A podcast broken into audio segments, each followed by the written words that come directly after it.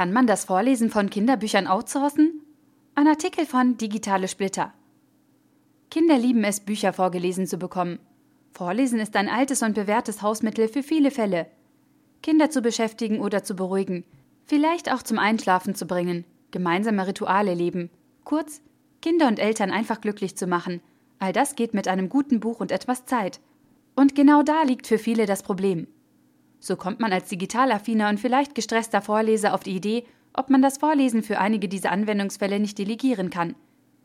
Eine Reihe der heute verfügbaren E-Book-Lese-Apps verfügt schon über Vorlesefunktionen. Android hat eine eingebaute Text-to-Speech-Funktion.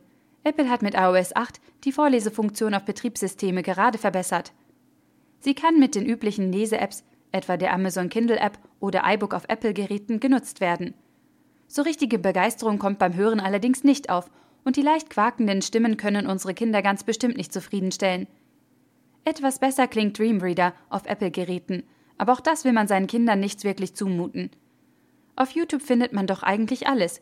Vielleicht auch Vorleser für Kinderbücher? Und siehe da! Rundfunkredakteurin Nina Liebold etwa hat einige von Grimms Märchen bei YouTube eingelesen. Die Märchentante sitzt bequem und idyllisch im Sessel vor dem Kamin und hörenswert ist es allemal.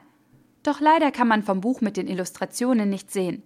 Neuere Bücher sucht man auf YouTubes vergebens, was angesichts der Urheberrechte nachvollziehbar ist.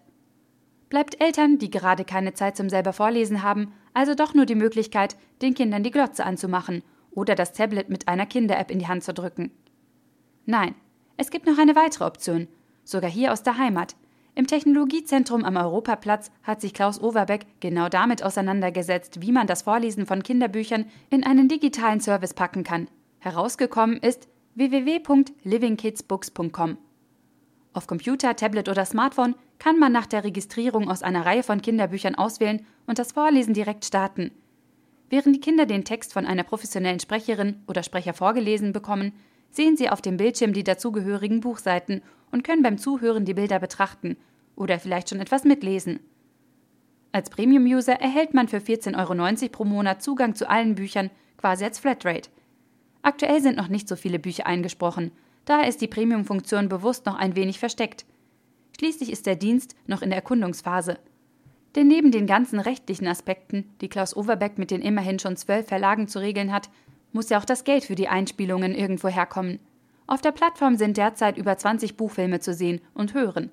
Weitere 25 sind in Vorbereitung. Also für ein Startup schon eine ziemliche Herausforderung. Wann ein solcher Dienst wirkungsvoll einsetzbar ist, muss jeder mit seinen Kindern und für sich selbst herausfinden. Natürlich ist das selber Vorlesen, nicht zuletzt wegen der Kuschelkomponente, eine wichtige Erfahrung. Aber es ist halt nicht immer und überall möglich. Und da kann man ja mit Living Kids Books experimentieren. Eine gute Alternative zu Fernsehen und Spiel-Apps ist es sicherlich. Ich finde es toll, dass sich ein Startup aus Aachen an die Lösung dieser medialen Herausforderung gewagt hat. Also einfach mal reinhören und sich ein Bild machen. Der Artikel wurde gesprochen von Priya, Vorleserin bei Narando.